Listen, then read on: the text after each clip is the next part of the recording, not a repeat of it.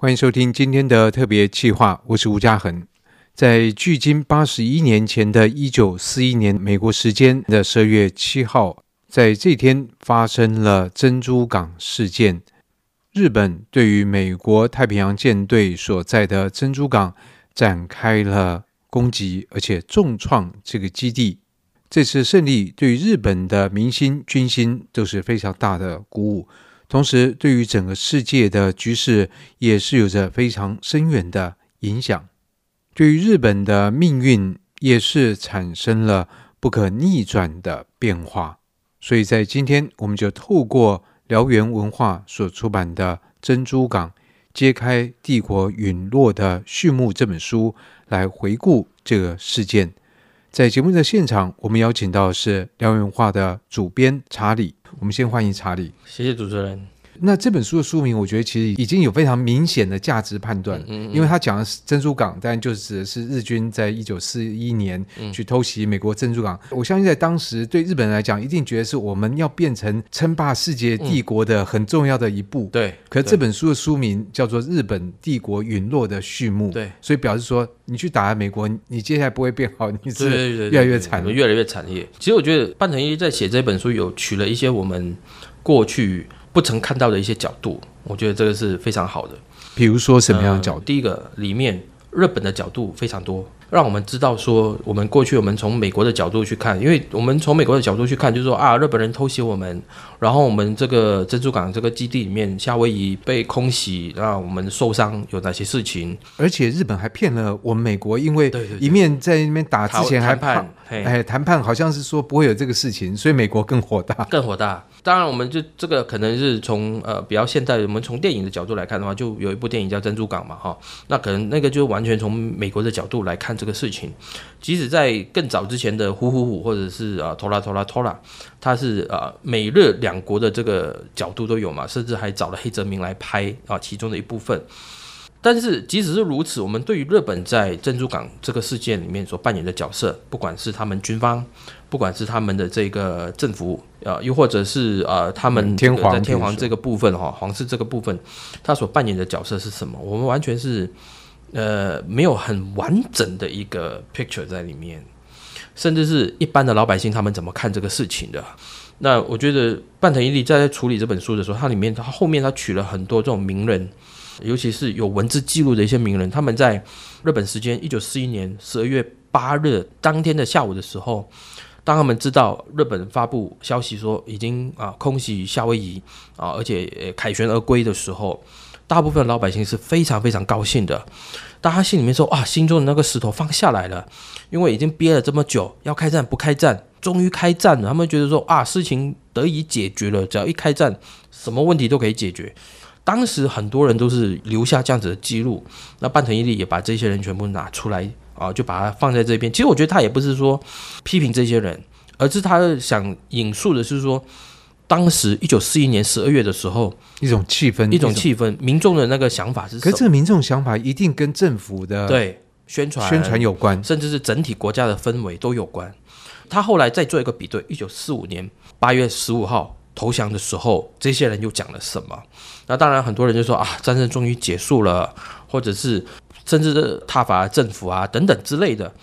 很多这种就是他觉得说四年前跟四年后，呃，你的看法都会不一样。其实我觉得这个很正常，但是我觉得半藤他就是把这种全部都铺开来，让大家去做检视，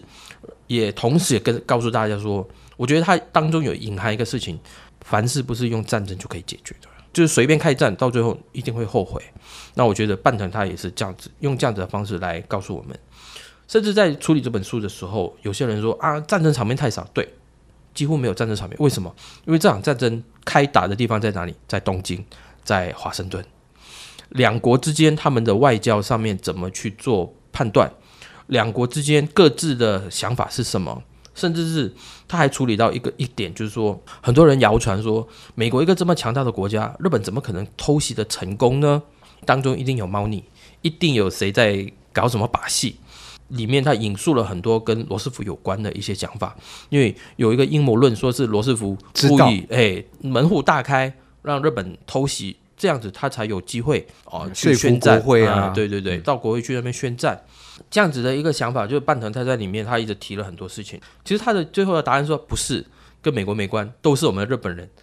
他的想法大概是这样，啊、就是说。其实美国人从头就是被对对对被动的，对他意思说，在整个氛围上面，就是说日本非打不可。他要说的就是这一点。不，我们可以先来介绍一下，因为为什么这位作者、嗯、这个半成一力会有这样的想法，以及他有这样的一个身份来去处理像这样一个题材。嗯嗯、半成一力本身哦，他东大毕业了哈，那毕业以后，他很快他就到了这个文春去上班啊，在杂志里面上班。一开始的时候，他们就。派他去跟一些啊、呃，他接受做了很多访问，或者还有他也去找了很多这种啊、呃、作者来在他们杂志上面写稿。那这些人很多都是那种旧的海军跟陆军，他们叫旧海军、海军或者旧陆军的这些军人，他们已经闲赋在家，因为一开始他们可能也找不到工作啊，他们就找这些人去把战时的这种事，因为为日本在后来大大概四二年中途岛战役过后，所谓的这个大本营报告。大本营宣布这种我们调侃的这种，就是经过演示的这些消息，就从那时候就开始慢慢越来越多了，一直到终战为止。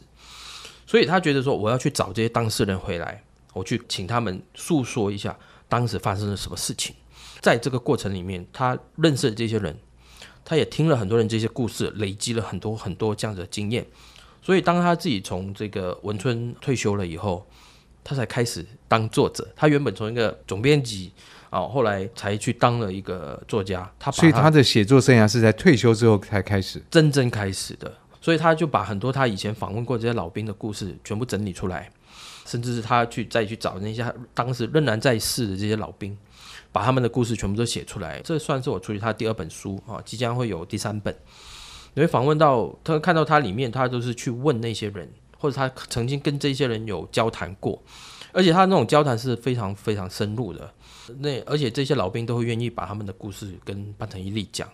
所以半藤一力他可以说是人家说他是一个昭和史的一个历史侦探，他可以把很多我们也许啊、有人讲过，比如说在珍珠港呃谁谁谁谁发生了什么事情，但是他能够去找到当事人，或者是跟后来当事人的一些文字记载，就把它找出来，他在整理过，他去了解过，然后就把它写成一本书。主要是半藤一力他描述场景也是很厉害的。他可以嗯，把一个人啊，甚至有些人他见过的，他对这个人的印象，他对这个人的谈吐，甚至这一个人他会认为对他对这个人的判断，他都会写下来。所以你在看一本书的时候，你不光是在讲历史，通常也会有对一个人的一个判断，或者这个人在这个事件上面的定位是什么。我觉得半藤他处理得非常非常好，这也是为什么很多读者都会一直来跟我们敲碗，就说什么时候再有一本半藤老师的书。哦，也是。可是这样，目前能够就是出版，就他已经出版，因为他在去年已经过世，二零一一年过世了。对对对对。当然，他书很多啊，他出版的书非常多。但是我们一直希望说，可以找一些，一来是符合台湾读者的需求，二来也符合我们燎原的属性啦。你知道，我们都是以战史为主嘛。昭和史，他有人说昭和史就是一个战争史。哦，昭和前半段的哈，昭和这六十年里面，对对对，他虽然他昭和是到六十年嘛，但他前半段几乎每一年都有战事，或者是有重大的国际冲突，所以他在前半段的这个部分的很多国民他们都曾经参与过战争，也就是因为这样，所以他的书里面他写了很多跟战争有关的，不管是大后方的部分，或者是前线的部分都有。那我之前我还处理过另外一本，也是在别的出版社啊，那是讲雷伊台湾海战。其实我从那一本书开始的时候，我就觉得，因为那一本书它谈论到的都是每一条船上面的小兵的故事，他们的经历。当然，因为海战哦，当发生这个船损毁的时候，那个场景有时候是很恐怖的。嗯，啊，他就把那个描述，就他的描述不是说他想象。不是小说型的，是当事人跟他讲，然后他一字一句，生还者对对对，把它记录下来的。你看到那个场面的时候，尤其是日本是一个被击沉的一方，很多人就是在整个过程里面都是要从船上面逃走的，跳到海里面去的，怎么样被其他人救起的？我在海面上可能有浮油，浮油可能会着火，又可能粘在我身上会导致它溺死，也可能是那个油水跑到肺里面去。各种各种各类问题，当然描写的时候，你心里面会会想象中说这种战争的残酷。没错，当你真的是你可以想象到这个人他在太平洋海上，面对这样的问题的那种一个人，或者是我的生命可能就此没有了那一种求生的意志，或者是那种绝望感等等等等的。我觉得半藤一力都在处理这种事情上面做得非常好。那至于这一本的话，因为场面非常少，战争场面非常少，他反而是去讨论说，我今天我在日本东京国会这边，或者是我内阁这一边，或者是我今天跟皇居这一边的沟通是什么？我那一边华盛顿那边又是怎么样？那里面所以这有点像是在下棋一样，在讲这个双方的布局的思维，然后你采取的反应对对方的判断。嗯那这个东西其实怎么样共同最后解走到珍珠港这个结果？而且它它里面它对那个场景的切换，真的很有电影的感觉啊！就是这本书你直接拿去编剧那边，哎，你拿去吧，然后就做改写一下，可搞不好就可以拍成电影了啊！他其实它里面这本书里面他还提了两个事情，他在后面的后记里面他提到第一个就是他把三本五十六啊，就是珍珠港的主要的一个角色三本五十六，当时联合舰队司令长官。他都叫他学长，因为他们是同一个母校毕业的。因为班藤一力他最早他写了这个呃呃日本最漫长的一日，后来他就写这本书，那本书出版了以后，在日本当时也引起很大的轰动，后来拍成电影，电影至少还拍了两次还是三次的样子。他说有一天他睡觉的时候，突然就啊我们俗俗称的鬼压床，他在书里面也直接说鬼压床发梦，然后就一直在那边发噩梦，然后在那边吼叫啊之类，他太太还一直在安抚他。他后来说，他在梦中看到一个白影，就是海军白色的衣服的人，样子看不清楚。但是有一个人，他说：“既然你写了日本中战的那一天，你也去写一本日本怎么开战的那一天吧。”这样子，他惊醒了以后，回来想想，他说：“好像是三本五十六来托梦，来托梦，呃，请他去写出这一本书。他当下没有马上去做，当他到了一定的年纪以后啊，累积了很多东西啊，因为要写一本书，不是说我今天说写就马上可以写。”累积了很多这种东西以后，他就把这本书给写出来了。那当然，他还把这段写在后面。当我我看到这篇的时候，我就觉得哇，有哪一个文学家或者哪一个作者愿意承认说自己发生鬼压床这种事情，就有点灵异啊。最后他还是写出来的，觉得说他会觉得说这是他冥冥中该做的事情。可能他潜意识里面。就是想要做这个事情，就这个日有所思，就夜有所梦。不过，我觉得他也会让我想到之前你在介绍另外一本《最长一日》的这个作者雷恩。我觉得像他们这样的一代的作者，特别在二战相关的题材上面，已经是其他世代后续无法 copy 的。因为以这两位作者大概都在一九二零三零年代出生，换句话说。二战本来就是他们生命经验的一部分，虽然他未必是在前线，但他们都经过这个时期，嗯、然后经过战后这个时间，嗯嗯、他们也会碰到很多人是实际参与这个战役的人，所以他们能够写出这样的书。而现在你说叫现在一个年轻的作者，他已经没有办法去接触到那个凋零的一代。当然也也是有办法，但是就比较后期了。这些老兵也真的是很老的老兵了，他可能他接触他的时候已经七八十岁，甚至九十岁等等。最近美国也也有出现一些新啊一些新的一些作者，他也是写一些跟二战有关的一些题材，那也写得还不错的，而且在在欧美都是卖得非常好啊。当然，因为有一些因为他们的角度是比较细微的，那对台湾的读者来说，当然还是会有读者想看啊。所以我们也在想办法说，是否我们可以引进来，让我们的读者就说，哎，我们从以前从大战役、大战区的这种看法，以前都是写将军，都是写国家领袖，那现在从小兵的这个角度来看这种。事情会会是怎么样？那珍珠港这边，他就引进了很多这种老百姓的这些看法，甚至其中有一段我觉得很好玩的，就是他描述驻华府的日本大使馆，他是证明是说日本这边他们是真的不知道，就大使馆那边除了他们都瞒得死死的，对，也许有些人知道，比如说武官。但是不见得所有其他的一般的职员他们都知道为什么？因为一发生事情以后，他们马上整个大使馆就被封起来了嘛。那些人，美国警察就找上门，就把每一个日本人给抓起来了。那在美国时间哦，在华府啊，美国东部十二月六号晚上，当时他们已经收到东京那边说，我有一个长电报要来。那麻烦你们要处理啊，就是要找人译码，因为电报来了是密码的嘛，对，你要把它再写成文字嘛，写成文字以后还要再把它打成文书，因为他要拿去给美国哦这个国务院嘛哈。当他们前一天，因为刚好十二月六号那一天礼拜六，他们有这个同事要离职啊，也又是礼拜六了，所以他们就去华府那边找个餐厅去吃饭欢送，而也也为他们啊完成了一个礼拜的一个工作，就是放松一下哈。结果他们跑了去的一家。唐人餐厅就去了华人餐厅，当时中日已经在开战，已经打仗已经好几年了啊，已经三年了，对对，还跑到中国餐厅去。我当看到这边的时候，我心想说啊，你们是那边是过的日子太安逸还是怎么样？万一有一个厨师看到日本人就吐一个口水下去的话，怎么办？对不对？我下个毒啊！哎，对对对对，然后我觉得哇，这个当时那个氛围就就你可以看得到，而且他们完全都不知道隔天有什么大事哦。因为后来值班的那个武官哦，海军武官哦，日本海军武官，当他收到最后一部分那个电报进来的时候，他还打电话去把电报室的人，把所有相关的人员都找回来大使馆啊，结果都找不到，因为前一天都喝醉了啊，等等之类的。而且讲到这边又来说，我又去探古，我去找那家餐厅还在不在？结果呢？建筑还在，餐厅不在了。但是我找到现在是做什么用途？现在做成了一个警察的餐厅。爱尔兰裔警察的餐厅啊，建筑物还在啊，我还甚至还找到当时的菜单，我就觉得哇，我就可以想象说当时他们去那边吃了什么。就是这我们看这种历史书有趣的地方啊，就是尤其是现在网络非常发达，Google 啊，它帮助我们很多，你甚至就可以经由这种方式去知道当时啊究竟发生了什么事情。那现在那个地形地貌，当你有看到那个样子、街区地形地貌以后。其实不管是落笔的人，就即使我们做编辑的时候，都可以在脑中对对对对很具体的勾勒出来。对，甚至你读者，我想象说我在现场我看到是什么啊？比如说我说那个山头，我没有办法想象那个山头，他说很高有多高。但是我今天有个街景，我一看哦，好，我知道它什么意思。那个湖又是怎么样？等等等等。所以我觉得我在看这书的时候，就会让我有很多这种。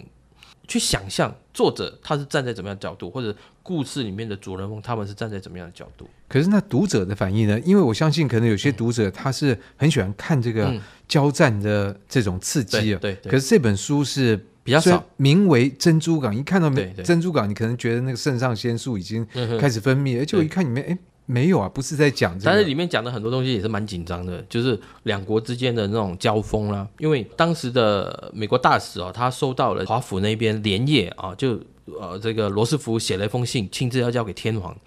那是东京时间已经半夜两三点了。大使收到这个信以后，看了内容以后，他马上就跟首相府那边去交涉，说我要去见天皇。叫他先找呃外务省，外务省再去找呃首相署，那时候已经东条英机了。其实当时日本舰队已经出发了，已经很靠近珍珠港，飞机可能搞不好已经起飞了。东条英机就说太晚了，都已经攻击已经开始了。其实当时应该是说还没有到临界那个点啊，就可以把部队给叫回来，都还是有机会的。但是当时日本人他们的讲法就是说，部队已经出发了，士兵都已经知道了，了对对对，怎么可能有收回呢？当时他们的想法都是这样，就是说。既然你们上头已经决定要打，我也去到现场了。虽然我还有一段距离，但是既然你们说打，就要打到底，不能够临时退缩。当时他们是这样子的想法的啊。虽然三本五十六是不赞成这样子的看法，半藤一力在很多地方都把三本的这种想法放进去，让你们看到说三本五十六不是你们所想的那种方式。他算是一个比较开明的一个军人，他知道我们一切要服从国家的指导或者国家的这个政策的决定。这也是半藤他一直在强调，说你们当时这些军人，你们脱缰野马，你们不听国家的号令，所以做出了很多这一种对国家对人民造成很大伤害这种事情。可是问题好像在当时的气氛，可能山本的这种想法只是少数，因为民间的气氛，整个社会的氛围已经是朝着那边，然后军方一定有很多人觉得，哎，我们这是有民意支持的，民意基础，对。然后上面的天皇好像也并不很严格的要反对嘛，对对，因为日本向来他们有文化，有这种下课上的这一种存在啊，就是我虽然是你的下呃比较下层的人民或者是下属啊。那但是我发现我的高层的人做的事情不对，我应该是勇剑的哈，甚至是死剑的方式，哎，把他杀掉都有。所以日本在早年的时候啊，就发生了好几次，甚至小型的、甚至大型的都有，就是政变啊，或者是暗杀等等事件，甚至在要投，他们已经决定要投降，甚至还有呃有部队闹闹政变哦，要把当时首相给杀死，要把宫内厅的人给杀死等等啊，不准把那个。天皇已经录好的语音啊，送到这个 NHK 那边去播放，甚至他们威胁要把 NHK 的那个播音室给封锁，把所有人抓起来，等等等等。今天我们看到说，哇，怎么会这么疯狂，知道？但是。这是他们的文化里面就更深一步，就是这样了。所以这本书等于说，它会触及到很多，比如日本的文化、美国的文化，然后这两个文化不一样的地方，然后他们的思维的方式不一样，然后他们的行事的方式不一样，再加上很多现场的意外的状况，就使得最后这个珍珠港是一个不可避免的事情吗？其实当时日本在十一月中旬的时候就已经决定了，甚至更早之前，他们已经开始做训练。开始在把部队啊编成，因为珍珠港只是它其中一部分，我们别忘了，它只是其中一部分。为什么它要打珍珠港？因为美国对我禁运，对日本禁运，那使得日本它在某一些原物料上面的取得受到了影响。原物料受到影响的情况底下，国内的经济就会变坏，因为东西变贵嘛，通膨嘛。就像我们现在看到乌克兰战争对我们啊世界各地造成，所以他觉得如果攻击这个珍珠港的话，把美国的禁运的力道给降低，嗯、所以日本就可以。诶，也不是，因为他原本的作战计划是要夺取东南亚，一开始是东南亚最大的油田所在地在印尼。他说我去打印尼的话，我一定会经过马来西亚那边有英国的殖民地，所以我不能够让敌人在我后面啊。他的出发地当时是在呃海南岛、台湾。还有这个当时的中南半岛，那我在这附近，我另外一个是美国的殖民地啊，菲律宾啊，所以他当时就说，我必须要把马来亚打下来，我必须要把菲律宾打下来，我才能够去打印尼，这三个都打下来，但是他避免说美军他的总部在对对珍珠港对对对对太平洋舰队来支援反攻我，所以为了要就是想办法说怎么样去限制啊发动制人。我也把珍珠港给打下来吧，所以他的作战规划，他的战略规划是越做越大，越做越大的。也就是因为这样子，他才有办法说得到他后面的一段时间，说盟军或者说英美国家没有办法对他有什么方法，有什么办法啊，可以马上反攻。整个作战计划看起来是很大、很宏大，而且也最后一开始是成功的。但是也可以从这里面看得到，说他们当时的想法是且战且走。他从来没有想到我后面要怎么收这场残局。可是你出这些战争的书，有多少人在开战的时候想说我怎么收拾呢？哎，几乎是没有 啊。但是我为什么会提到这个？因为这里面有一个人会提到这个问题。三百五十六，三本他一直在提说，你们做了这个决定以后怎么办？怎么办？后面怎么收？嗯、而且整本书里面最反对开战的两个人，一个叫米内光政，是前啊日本海军大臣。另外一个就是山本五十六，米内光政就是因为他反对开战，甚至他反对三国结盟，所以他就被请下来了啊。因为有一些激进派就是说要把他给杀掉，所以好辞官换别人上去，就是找一个上去是会支持陆军想开战的想法的人上去当海军大臣。当时山本他在这个海军省里面啊，他反战，那只好把他派到海上去，去当了这个联合舰队的司令长官。他知道。总有一天要开战，他知道避免不了。那既然我在这个位置，我可以调兵遣将，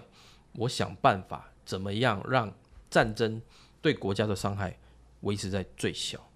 这也是他提出来去攻打珍珠港，因为他知道把太平洋舰队给瘫痪了以后，日本才有时间去做收拾。但是因为后面的情势发展，日本一直赢，每一个地方都赢下来，打下来，打下来，打下来。直到一直到一九四二年六月四号的中途岛为止，一直到在他之后的这个瓜达卡纳尔，就是这个瓜达卡纳尔岛啊，这个所罗门群岛为止，日本都是一直赢的啊。他们有一句话叫连战连胜啊，就是日本自从开国以来，就是从明治维新以来，所有的战争 都是连战连胜的，从来没输过的啊。他们把这作为是他们国家的这个军队的光荣传统。所以怎么可能我们会输呢？他们有就是有这种想法，所以半藤他引他看到了三本他怎么看这个事情，里面他都会强调说有一个很清楚的人就是三本五十六。所以这样来看，我觉得这本书的这个角度，可能真跟我们看到的很多的相关的，不管电影啊或者书籍都不太一样。对。然后在这本书，我觉得也可以补足我们对于这整个珍珠港一个更全面的图像的建立。对对对。其实我们有时候这种题材，我们都会碰到有一些建议，他说：“哎呀，这种老掉牙了啦，干嘛你还出这种书？”但是我因为我们发现里面有很多新的素材是我们完全不知道的，因为有时候一个事件，尤其是经过了这个七八十年。很多事情的发展哦，就是从里面慢慢会挖出来的。因为对于呃，为什么我觉得半藤他在处理战场部分比较少，因为我们都已经知道了珍珠港哪一条船被击沉，哪个机场被轰炸，美军怎么反应哦，日军又发生什么事情，其实我们都很清楚了。他反而有一段他提出来的就是，因为当时日本他也有呃大概十来二十架的飞机是没回来的，就被击落的飞机啊。然后这些人没有回来的，几乎没有人替他们讲过任何一句话，因为当时每个人都庆祝战胜了嘛。对，心情当然是很开心的。但是那些没回来的人呢？结果只有他们的同袍，就是跟他一起去的同队，可能是僚机，可能是同学同梯的，只有这些人，还有他们的家人，在这一天开心不起来，因为他们的家人殉职。但是当时日本是怎么处理？你应该感到高兴，因为你的这个家人是光荣的。对，老实说，你说的这种事情要感到开心高兴的，是违背人性，人性的，对，没错。我觉得他也把这一部分描述进去了。是，我觉得这个的确，特别在这个珍珠港发生的事情，大概只有电影有必要重拍，因为有不同的技术，你可以对感觉更逼真。但是呢，在文字的叙述上面，可能就需要像这本书一样来做更多的了解。对，今天这个部分，我们就非常感谢查理给我们介绍这本半藤一力所写的《珍珠港》，也希望大家有机会能够找来看一看。谢谢。谢谢。